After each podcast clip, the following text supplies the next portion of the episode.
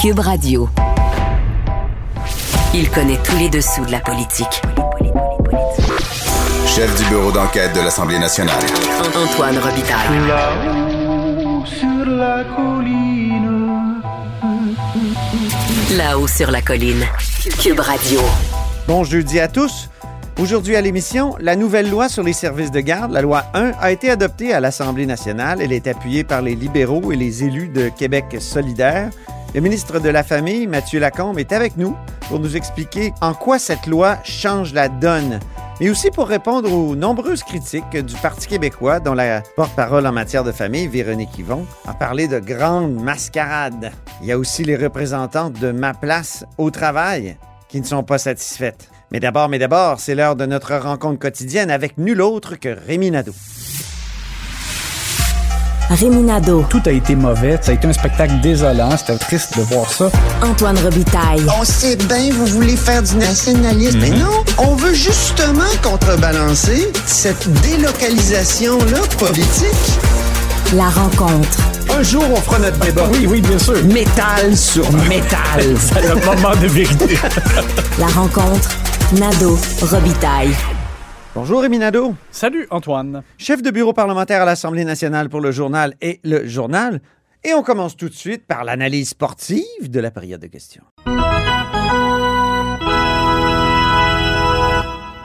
On a un gardien de but du jour, Oui. une sorte de Jacques Plante, Oui, ça prend quelqu'un pour arrêter les rondelles. Vladislav Tretiak. Mais on remonte, oui, on monte loin. Ouais, moi, c'est loin de ma culture hockey. Oui. Mais moi aussi, j'ai connu Vladislav Tretiak. On est, Ben oui. euh, je suis, euh, je suis assez vieux aussi Oui. quand même. Euh, Tu t'approches de moi. Oui, je m'approche.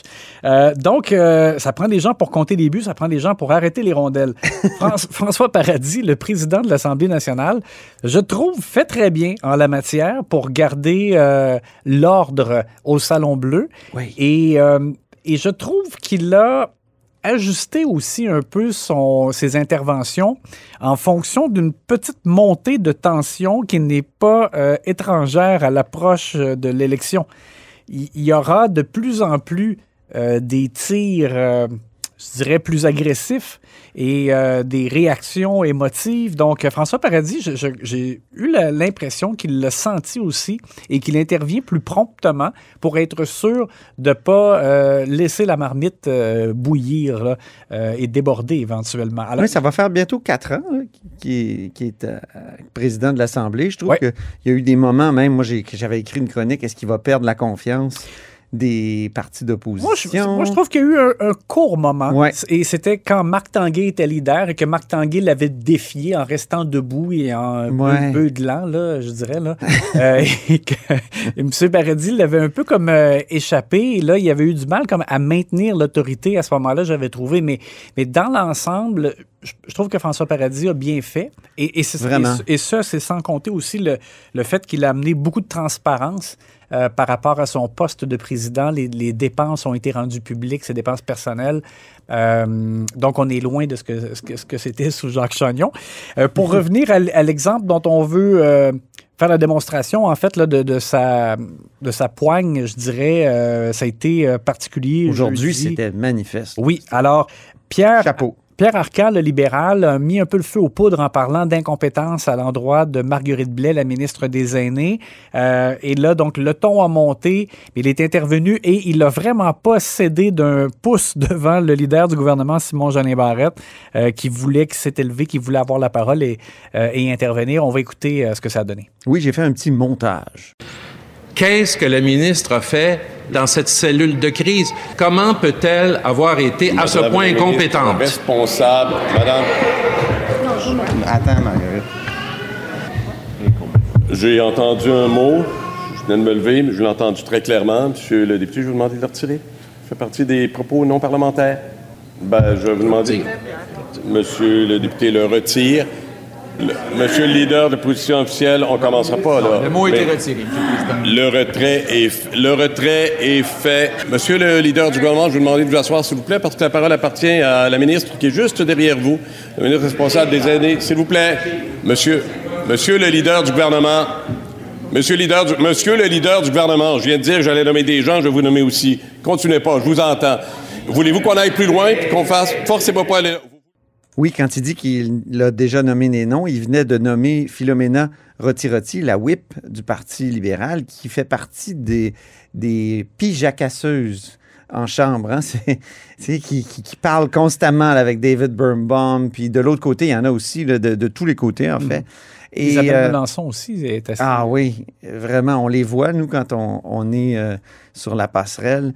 Donc, euh, c'est ça, moi, j'ai trouvé que, aussi que, que François Paradis a fait un très bon travail aujourd'hui. Et après son intervention, on l'a vu, euh, Simon Jolin Barrette était assis un peu comme boudeur. euh, je pense qu'il n'avait pas tellement aimé se faire euh, replacer comme ça, mais c'est c'est ça que ça prend. Ben oui. Et euh, il va falloir que M. Paradis maintienne euh, cette posture-là jusqu'à la fin de la session parlementaire. M. Paradis, qui en passant a confirmé qu'il allait solliciter un nouveau mandat, moi j'ai l'impression que c'est quelqu'un qui peut justement rester président. Oui. Je pense que les, les, les, les partis apprécient ce qu'il a fait, ce qu'il fait là. Oui, même au gouvernement? Parce qu'on sait à quel point il peut y avoir des tensions entre un président issu du parti gouvernemental euh, et, euh, et son gouvernement. Je me souviens de Michel Bissonnette Oui, oui. en et. Jean-Marc Fournier, donc deux libéraux, mais euh, à un moment donné, on a senti que M. à couteau Bissonnette... tiré. Ouais, vraiment à couteau tiré. Ce qui nous a donné après l'ère Vallière. Oui, Michel, et Michel Bissonnette était très drôle. Oui, exactement. Je, je me rappelle des, des moments où il euh, présentait les gens dans les tribunes. euh, des fois, le- ses prononciations n'étaient pas tout à fait exactes pour les noms des Puis il personnes. souhaitait joyeux anniversaire à chacun. oui, c'est vrai. Une fois, il avait révélé même que- qu'une qu'une députée était enceinte. aïe, aïe, aïe. Bon, revenons à nos moutons. Oui. Il y a une joueuse blessée, là, aujourd'hui, en Ben, tout cas, c'est- du c'est ça. jour. C'est Marguerite Blais. Et euh, parce que. euh, La mise en échec euh, était solide. Oui, Monique Sauvé, André Fortin. André Fortin était excellent, Oui. franchement. là. Et, et Pierre Arcan, on l'a entendu. donc, c'est sûr qu'elle a été la cible et toute la semaine. Et le, le mot euh, incompétente, euh, c'est ce qui semble l'avoir blessée parce qu'elle a parlé euh, un peu après dans les corridors à la sortie du Salon Bleu. Et elle l'a dit au reporter qui était présent que elle- ça lui avait fait mal, ça. Et on, on a senti de l'émotivité. C'est normal. là. Déjà, moi, je trouve qu'elle a quand même euh, bien fait dans les circonstances. Je parle juste d'être capable de faire face au vent là, Mm. euh, et de répondre là, du mieux qu'elle peut. C'est sûr qu'après ça, on s'entend qu'on on le soulignait hier avec Véronique Yvon qui mettait la loupe sur la responsabilité ministérielle. Puis bon, euh, il y, a- il y a bien des questions dont on- qu'on peut se poser sur qu'est-ce qu'elle n'a pas fait euh, entre le moment où elle a reçu le courriel marqué urgent euh, sur la situation d'Aaron et jusqu'à ce que le reportage sorte dans The Gazette. Mais euh, donc, Est-ce qu'il n'est pas facile aujourd'hui aussi de regarder ça puis de dire, bon, elle aurait pu, elle aurait pu voir, alors que il y avait une tonne. Aujourd'hui, elle l'a dit, là, il y avait une tonne de courriels là, oui, mais marqués urgents. là. des gens du gouvernement m'ont m'ont plaidé ça aussi. À l'effet que, bon, c'est sûr qu'aujourd'hui, maintenant qu'on sait ce qui s'est passé à Iron et avec le, avec le décalage, c'est plus facile de dire, mais comment ça se fait qu'ils n'ont pas agi directement là-dessus? Mais on, on me plaide beaucoup qu'il y avait beaucoup de feu.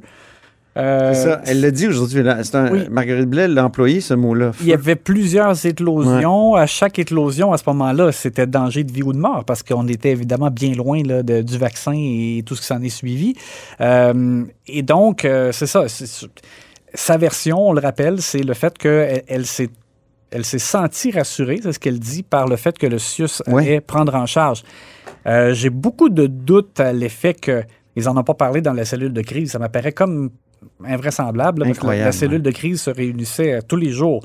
Euh, donc, je bon, est-ce que qu'il y a... On a hâte de voir le rapport la coroner. Oui, mais je Qui, pense elle, pas- tout le portrait. Là. Oui, ceci étant, je pense pas que la...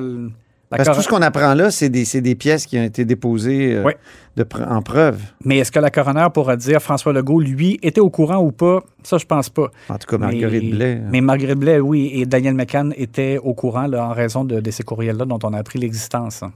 Il y a une vie hors de la période de questions à Oui, l'Assemblée. Et il y a un sujet que tu veux aborder en dehors de la période de questions. Oui, parce que ça a été abordé justement dans les points de presse des partis d'opposition avant euh, la période des questions. Et c'est l'utilisation du terme rhume par François Legault pour parler de la COVID. M. Legault n'a pas dit la COVID, c'est un rhume. Non. Mais lundi, quand il a présenté euh, Suzanne Roy comme candidate de la CAQ dans il y a une question qui lui a été posée par un journaliste, parce qu'on sait que M. Legault revient, il, a été absent parce qu'il a lui-même euh, eu la COVID. Et un journaliste qui lui a dit, bon, donc, ça va? et, et M. Legault a dit, ben je paraphrase un peu, pour moi, là, ça a été avec mes trois doses et parce que je suis quelqu'un en santé, ça a été comme un rhume. Puis il a dit comme, comme plusieurs personnes, c'est un peu ça, quand on est bien protégé, qu'on est en santé. Euh, alors, Scandale! Est-ce que c'est ça? Est-ce que c'est une bourde? Il a quand même dit le mot rhume, mais moi, je trouve que dans les circonstances, quand on met toute la question et qu'on comprend le contexte, je pense pas que c'était vraiment une bourde comme telle, sauf que ça a été utilisé par la suite. Il y a des, des gens qui disent, qui prennent juste le moment où il dit rhume, puis là, ils disent, ah, il l'a dit, c'est juste un rhume. Alors, c'est sûr qu'il faut, faire preuve de prudence. Euh, Monsef Déragi l'a dénoncé, euh, le libéral, et j'ai mieux, en tout cas, apprécié la sortie de Vincent Marissal là-dessus, euh, qui dit justement qu'il faut faire preuve de prudence, euh, qui trouve que M. Legault aurait dû, comme y penser, et pas utiliser le mot. On va écouter ce qu'il a dit. Oui, mais il y a des gens vaccinés qui se ramassent aux soins intensifs aussi. la bébête a muté, là. C'est pas le temps de commencer à dire que c'est fini, puis que c'est pas grave, puis que tout va bien, Madame la Marquise. Le premier ministre, je l'ai dit, je le redis, là, il est passé là, subitement d'un mode pandémique au mode électoral mais c'est pas parce qu'il contemple son, son autobus de campagne électorale là, que le virus a disparu. Le virus, il est encore là. Encore aujourd'hui, on apprend qu'on a d'autres collègues qui ont été touchés par la pandémie fait référence à d'autres collègues. Euh, Isabelle Charret, la ministre, euh, est, euh, ah oui? oui, à la COVID. Alors, donc, M. Marissal fait le lien avec l'approche de l'élection. Et on, l'a senti, même les gens du gouvernement nous l'ont dit ouvertement. Euh, depuis quelque temps, qu'il souhaite amener dans le public une autre perception que le gouvernement n'est pas que le gouvernement de la pandémie, de la gestion de pandémie. Hmm. Donc, il cherche à changer de sujet. Euh, bon, euh, est-ce que M. Legault a glissé un peu? En tout cas, Vincent Marissal lui reproche de s'être remis justement en mode euh, on oublie la pandémie parce qu'on se tourne vers le rendez-vous électoral. Merci beaucoup, Rémi. On se reparle demain. À demain. demain, c'est évidemment l'aperçu de tes pouces en haut et de tes, pouces en bas de ta chronique du samedi. Et on a bien hâte. Oh, qu'il y a du choix cette semaine. C'est incroyable. Oui, ça déborde. plein de gens qui pourraient avoir des pouces en bas. Et euh, ah, qu'on va avoir du plaisir. Soyez à l'écoute, mesdames et, messieurs. qui ont bien fait, voilà.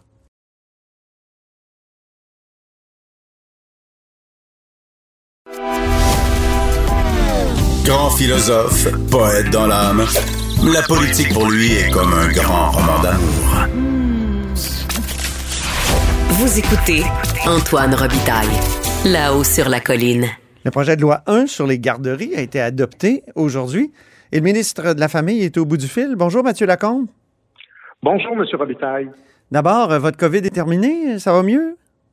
Oui, ça va bien. Donc, euh, heureusement que j'étais vacciné. C'est un peu ça tu me. Je suis, euh, je suis bien passé à travers avec du repos puis, puis bien sûr l'isolement. C'est comme un petit rhume, hein?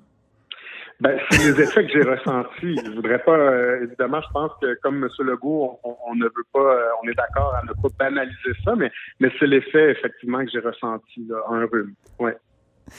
Bien, c'est pour ça que vous n'êtes pas en studio d'ailleurs, parce que vous n'êtes pas dans, les journées euh, de permission de, de, de, contact. Je dois garder le masque puis éviter les lieux publics quand même, à l'exception du travail, mais éviter les lieux publics autant que possible pour, pour quelques. Qu'est-ce que ça fait donc, euh, le projet de loi 1? Qu'est-ce que ça vous apporte? Je crois qu'il y a des pouvoirs supplémentaires, on en a déjà discuté. Euh, et à partir de maintenant, qu'est-ce que ça change? Ben, ça change complètement la donne. C'est ce que j'ai envie de vous dire. Parce qu'à la base du projet de loi 1, c'est un changement complet de paradigme. On était avant dans une logique où les gouvernements décidaient si oui ou non ils allaient développer des places en fonction de des ressources qu'ils avaient. Donc, est-ce qu'on a assez d'argent cette année ou pas? Est-ce qu'on en développe ou non?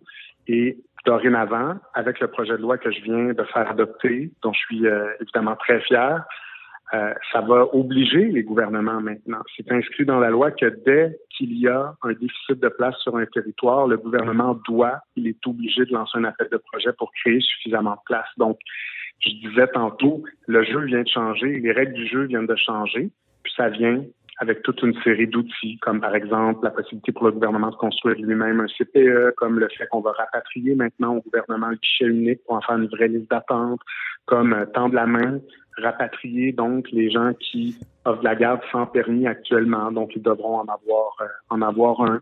Euh, ça va constituer des, des, comités dans chaque région pour nous aider à bien déterminer les besoins, être sûr qu'on se trompe pas. La liste elle est très très longue. On va faire une une place aussi, on va donner une priorité aux enfants qui, euh, qui sont vulnérables. Euh, c'est une liste qui est, qui est, longue, que je ne vous ferai pas aujourd'hui, mais Mhm. ça vient vraiment chan- changer les règles. Vous allez commencer par quelle région pour créer des places? C'est-à-dire, le gouvernement va être obligé de commencer par quelle région? Parce qu'il y a plusieurs régions, il me semble, où il manque des places? Tout à fait. Actuellement, on a déjà lancé 37 000 nouvelles places. Oui. Ces places-là sont actuellement en réalisation. C'est le plus gros appel de projet depuis 1997. Donc, ça, c'est en marche. On voit déjà que dans certaines régions, il y a eu beaucoup de déménagements, donc de la migration interrégionale, qui nous force à en ajouter. J'ai déjà dit qu'on ajoutera euh, un peu plus d'un millier de places supplémentaires. Et ça, ça se fait en simultané partout au Québec. Et à l'avenir, dès qu'il y aura un manque de place qui sera constaté, un déficit, donc, dans n'importe quelle région du Québec, le gouvernement devra, il sera obligé de lancer un appel de projet pour le régler, pour que les parents puissent avoir une, une place. Donc, ça se fait sur l'ensemble du territoire québécois. Vous, mais vous devez prioriser, j'imagine, une région ou pour. pour euh, Non. Non, euh, l'idée, c'est vraiment que dorénavant, chaque enfant va avoir une place. Vous savez, les enfants au Québec, c'est un droit pour eux d'obtenir des services de garde éducatifs de qualité. C'est inscrit dans notre loi, mais ça dépendait des ressources qui étaient données au ministère de la Famille. C'était ça le problème. Mhm. Et ce droit-là, ben moi, je voulais qu'il vive pour vrai. Je voulais lui donner toute la vigueur qu'il devait avoir. Donc, on est venu cimenter, inscrire dans la loi cette obligation-là d'avoir les moyens, donc de développer lorsqu'il y aura des besoins, et, et que ce soit en Outaouais, dans ma région, que ce soit à Montréal, que ce soit dans la région de la capitale nationale, peu importe ce sera où, on développera quand il y aura des besoins. Le vote n'a pas été unanime en Chambre. C'est vrai que les libéraux et Québec solidaire euh, ont voté pour le projet de loi, mais en même temps, ils vous accusent de passer à côté de l'essentiel, mais ils ont quand même adopté le projet de loi. Il y a le Parti québécois euh, qui, est, contre. euh, il dit que vous, calculez dans le grand calcul. Y a, Véronique Yvon, parle même d'une mascarade. Elle dit que dans votre calcul, il y a des places privées, ça ne devrait pas être là. Qu'est-ce que vous lui répondez? Je suis surpris. Je suis surpris parce qu'effectivement, euh, Québec solidaire et le Parti libéral ont eu des critiques à l'endroit du projet de loi. Euh, c'est de bonne guerre. Monsieur Robitaille, vous suivez la scène politique depuis assez longtemps pour savoir que euh, c'est très rare qu'un parti d'opposition, même quand il vote pour un projet de loi, va dire que c'est le meilleur projet de loi et que c'est, un excellent geste du gouvernement. Ouais. Toujours des critiques ou à peu près. Dans ce cas-ci, Québec solidaire, le Parti libéral ont voté pour, mais il y a aussi toute une série de partenaires, ceux qui connaissent le réseau, l'association des CPE, leurs deux associations, les garderies privées subventionnées, les garderies non subventionnées, les cadres des CPE, leur association était là, les profs en éducation à l'enfance, les éducatrices avec Valorisons ma profession, leur groupe était là, euh, l'association québécoise aussi euh, qui représente les éducatrices qui offrent la garde sans permis. Euh, tout ce monde-là était là, l'UMQ, la FQM, Espace Muni, tout le monde appuie le projet de loi. Et le Parti québécois, lui, a décidé de voter contre. Ils ont probablement leur raison, que je m'explique mal, euh, et j'imagine qu'ils devront l'expliquer. Il y a probablement beaucoup de gens aujourd'hui dans le réseau qui, qui- qui se demandent pourquoi le PQ a décidé de voter contre. Mais elle estime, Véronique Yvon, que vous incluez les garderies privées non subventionnées dans le calcul qui détermine si une région est en déficit ou en surplus de place. Oui. C'est vrai, ça? Elle a raison. Oui, elle a raison. Euh, dans l'immédiat, par contre, c'est- très clair dans le grand chantier pour les familles que j'ai présenté. Ça, c'est le plan de match global, 5,9 milliards de dollars sur les cinq prochaines années pour compléter le réseau. La mesure 11, qu'est-ce qu'elle dit? On va faire de la conversion. Donc oui, on calcule que ces places-là existent parce que ce qu'on veut faire, c'est pas les fermer pour installer un nouveau CPE. On ne veut pas les acculer à la faillite puis les obliger à fermer leurs portes. Donc oui, on les calcule, on, on- on les comptabilise. Donc cette place-là, elle existe. Par contre, elle n'est pas subventionnée. Donc dans notre plan de match, l'idée, c'est de la convertir. C'est de dire, ben, vous offrez une place aux parents à 40, 45, 50 dollars. Nous, dorénavant, on va vous donner les ressources pour que ce soit une place à 8 dollars 70. Donc oui, on la calcule. On la calcule, mais, mais l'objectif, c'est de la convertir à moyen terme, puis on va tenir parole. Il y a beaucoup d'intervenants qui vous ont appuyé, mais j'imagine que quand ils reçoivent un courriel euh, disant euh, venez euh, à la cérémonie d'adoption du projet de loi, euh, plein d'intervenants qui se disent on est, on est mieux d'être là, puis pas dire grand-chose si on veut quelque chose du ministre. Est-ce que c'est pas les mettre Non, dans une non. situation un peu délicate de les convoquer comme ça? Non, ben in- invitez-les à votre émission, honnêtement, M. Robitaille, puis, puis vous allez voir. Moi, je vais vous dire, là, Oui, mais je couvre assez la politique depuis longtemps pour savoir que des groupes, à un moment donné, ils savent quand se taire s'ils veulent quelque chose du pouvoir. Non? Ben, en même temps, je vous soumets que si vous regardez dans le passé, à quel moment ces groupes-là sortaient pour appuyer un gouvernement, euh, sortaient pas rarement, ils sortaient pas souvent. Et quand vous regardez leurs communiqués, ils parlent tous de moments historiques. Ils ont tous des intérêts différents, mais ils sont derrière nous parce que d'abord, ils ont participé à la solution. On leur a pas imposé, on a travaillé avec eux en amont Mhm. Paris le grand chantier. Puis ensuite, parce qu'ils réalisent qu'on n'a pas fait autant d'avancées depuis 25 ans, que c'est probablement le moment où, à l'instar de ce qui s'est fait en 1997, il y a le plus haut niveau de motivation dans le réseau. Les gens se disent, ça y est, on est arrivé au moment où on a les moyens nos ambitions de compléter ce réseau-là qui, qui est toujours pas achevé 25 ans plus tard. Donc, moi, je vous dis, invitez-les, parlez-leur et, et vous allez voir, je pense que leurs motivations sont bien profondes et sincères. J'étais pas là pour les faire plaisir. Vous dites ça change la donne, on, on fait comme une révolution, mais euh, la vraie révolution, est-ce que ça n'aurait pas été d'en faire un espèce d'autre palier du système de l'éducation, les garderies? Parce que là, c'est- comme privé, avec des, des conseils d'administration, puis euh, c'est pas, vous, vous me l'avez déjà dit, vous l'avez dit en public, c'est- difficile, c'est pas, pas comme dire on ouvre une classe au primaire, là, où, où on fait des belles Exact. écoles. C'est compliqué, là, non? C'est sûr. Oui, oui, c'est compliqué. Parce Pourquoi que pas en faire? Pourquoi pas 100% nationaliser ça, dans le fond? C'est ça la question. Ben, c'est- une bonne question et, et je vous dirais que il y a des gens qui pensent que ça pourrait être la solution. Il y en a d'autres qui, euh, qui ont des doutes parce qu'à la base, ce réseau, quand il a été créé par Mme Marois, sous l'impulsion de, de M. Bouchard dans son gouvernement, Oui. c'est un réseau qui a été pensé pour être euh, géré par les parents, par des conseils d'administration qui sont formés majoritairement de parents. Ce sont ça, les CPE. Mm. Il y a des entreprises privées, les garderies, les travailleurs autonomes, nos euh, responsables des services de garde en milieu familial. Euh, et, et ça, c'est euh, l'ADN du réseau. Maintenant, si on décidait. Je sais, mais ça fait, ça fait en sorte que dès qu'il y a un problème dans le réseau, vous, on vous pose des questions en chambre, mais c'est pas tout à fait vous qui est le grand patron. La preuve, quand il y a des négos, euh, quand il y a des, des négos, là, c'est, pas tout à fait vous qui négociez. Vous, vous mettez l'argent, mais en tout cas, vous, vous- vous pouvez l'expliquer Ouais. plus, plus clairement que moi, mais vous voyez un peu où je veux en venir. Ben, tout à fait. On, on- on est souvent quand, quand je suis quand je passe une mauvaise journée et que je suis fâché, j'entre au bureau puis puis la réflexion que je me fais quand j'en parle à mon équipe, c'est on, on est euh, responsable ultimement de tout dans ce réseau-là, mais on, on contrôle peu de choses. C'est ça? Et euh, c'est bon, parfois un peu exagéré de dire ça, mais mais je pense que en ce moment la situation c'est effectivement ça, c'est qu'on a par exemple un ministre de la famille à Québec, parce que si c'est moi qui je suis à la tête de ce réseau-là, euh, je peux lui donner ses grandes orientations, mais dans la gestion quotidienne, je suis pas le patron des directeurs, des directrices de CPE. Le, le patron, c'est le conseil d'administration. C'est ça. Donc oui, euh, il y a un bras de distance. Oui, euh, ça me donne parfois des mots de tête. Oui, euh, parfois ça fait que le développement est plus compliqué. Mais en ce moment, je me dis c'est aussi ça le, le prix à payer, le compromis à faire pour garder l'ADN du réseau qui est géré par les parents. Est-ce que dans, dans l'avenir, on voudra revoir ça? Est-ce qu'arrivera un moment où, lorsque le réseau sera complété, on, on se dira, ben maintenant, la- le fruit est mûr et on souhaite le nationaliser? Peut-être, Ouais. mais je vous dirais qu'actuellement, on n'en est pas là. Parce qu'avec les maternelles 4 ans, c'est peut-être plus simple. Parce que là, c'est vous qui, qui créez ce, ce système, ce, oui, ce palier, si je puis dire. C'est peut-être abusif comme terme, mais vous voyez ce que je veux dire.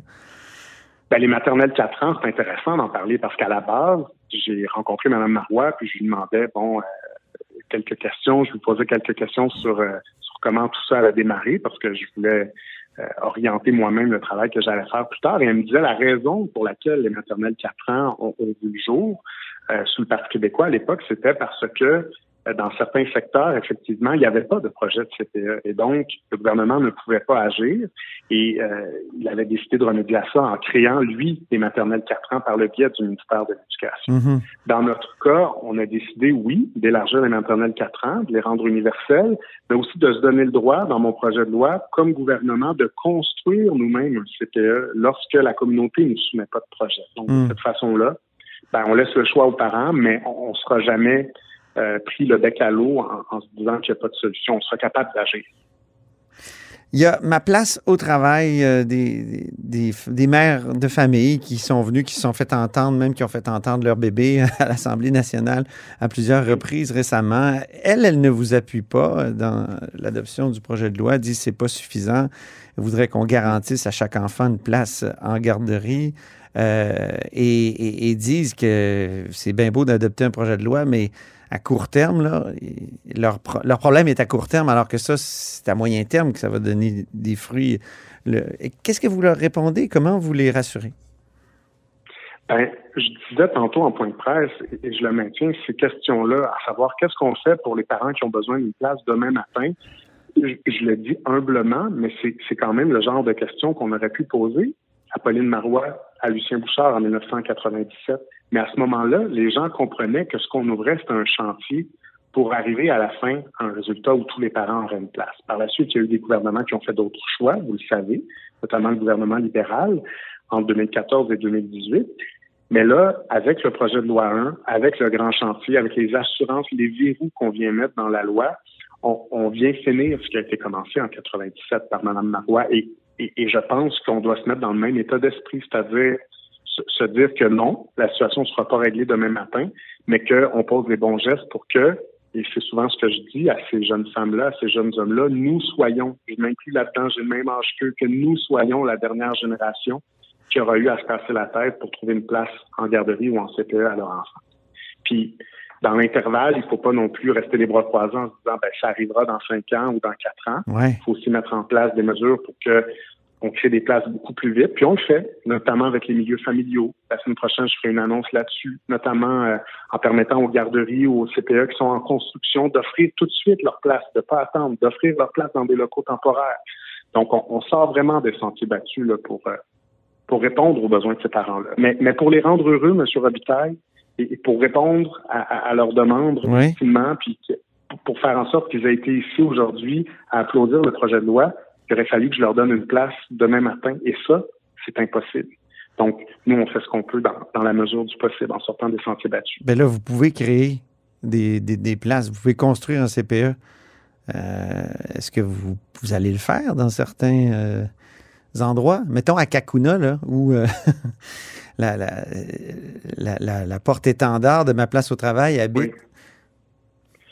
Ben, construire un CPE, c'est utile. Comme je vous le disais, en tant que gouvernement, on vient de se donner cet, cet outil-là. Ce sera utile quand il n'y aura pas de projet. Actuellement, euh, je vous mentionnais en début d'entrevue que la mobilisation dans le réseau, elle est spectaculaire. Tout, tout le monde sent l'énergie, tout le monde se dit que ça bouge et a envie d'embarquer. Donc, des projets, on en a à la pelletée, on en a suffisamment. Le gouvernement, dans le cas actuel, n'a pas besoin de se substituer à la communauté.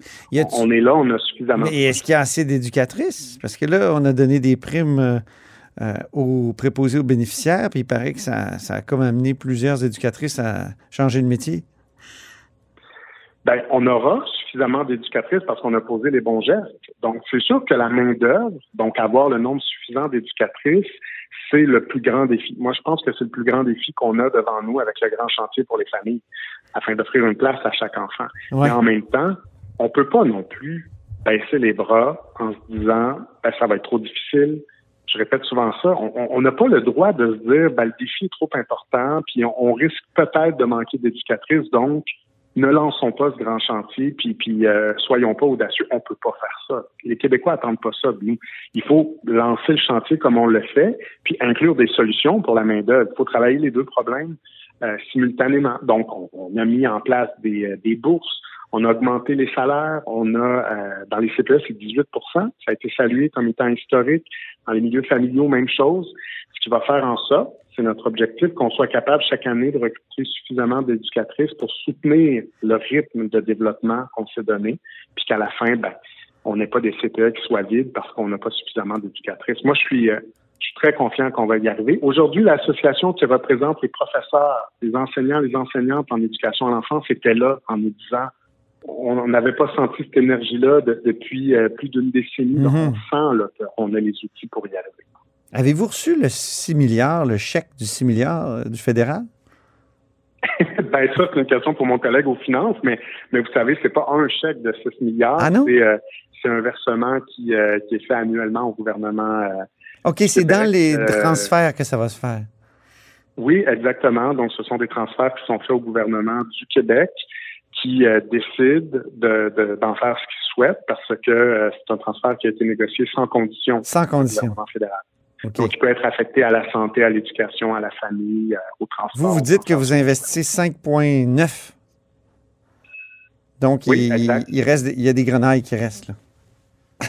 Ben là, je pense que euh, moi, je me garde, je me garde vraiment de faire un lien avec ce transfert parce que le grand chantier, on y travaillait avant. OK. Euh, par principe, vous savez, euh, on a décidé que euh, au Québec, on faisait respecter ce champ de compétences pour Ouais. nous, qui est euh, la petite enfance.